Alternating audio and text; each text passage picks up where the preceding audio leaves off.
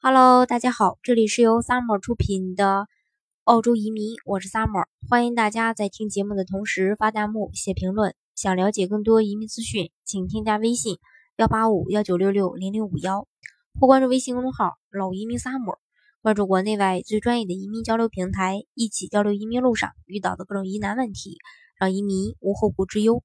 今天呢，跟大家来分享一下，呃。为什么澳大利亚离不开移民？那作为老牌的移民大国，澳大利亚是很多海外移民心仪的移民目的地。二零一七年，澳大利亚政策出现收紧的势头，部分移民的人甚至都担忧，有一天澳洲会不会关上移民大门？那么，如果澳洲抵制移民，将会变成怎么样呢？首先，如果是抵制移民的话，教育和旅游业都会遭受重创。因为留学生每年为澳洲的经济市场贡献总额远远超过二百亿澳币，是澳洲仅次于矿产业和铁矿石产业的第三经济支柱。同时呢，旅游业为澳洲提供了百万个就业岗位。澳洲交通旅游论坛的发言人就曾表示过，停止移民会严重伤害到旅游业。另外一个就是经济增长将会受重创。汇丰银行的首席经济学家表示，澳大利亚经济增长的关键动力来自坚挺的人口增长。四分之一的，呃，一个世纪来吧，嗯，澳大利亚的经济得到了长足的进步，而这都来源于澳洲人口的膨胀趋势。他表示说，与日本等国家面对人口增长所呈现的经济疲软状态不同，澳大利亚呢是一个特殊的例子。人口数量的降低代表着生产力的下降。移民支撑起了这个国家经济发展，是呃，还有这个生产的责任。移民在这个层面的好处是纯粹的。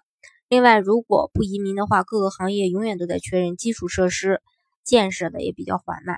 人口剧增呢，无疑增加了公共交通系统的压力。而如果没了这个移民这个人口输出大户，交通基础设施就缓慢，呃，然后道路拥挤呢，只会不断的恶化。那如果没有移民，各个行业、各个领域。永远都在缺人，很多企业会招不到人而倒闭，很多大学会招不到学生而面临困境，而最重要的医疗原因，我们就会找不到医生、护士来填补医疗系统的一个空缺。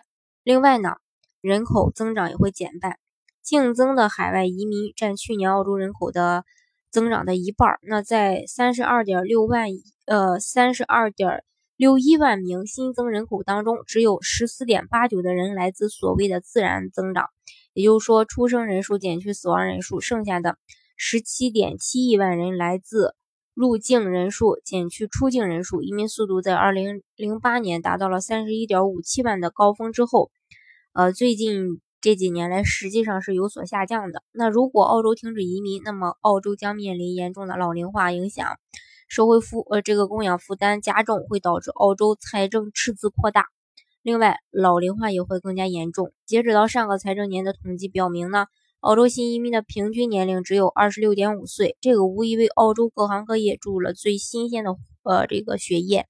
而因为移民，使得澳洲的平均年龄只有三十七岁。澳洲呢是一个年轻力壮的国家。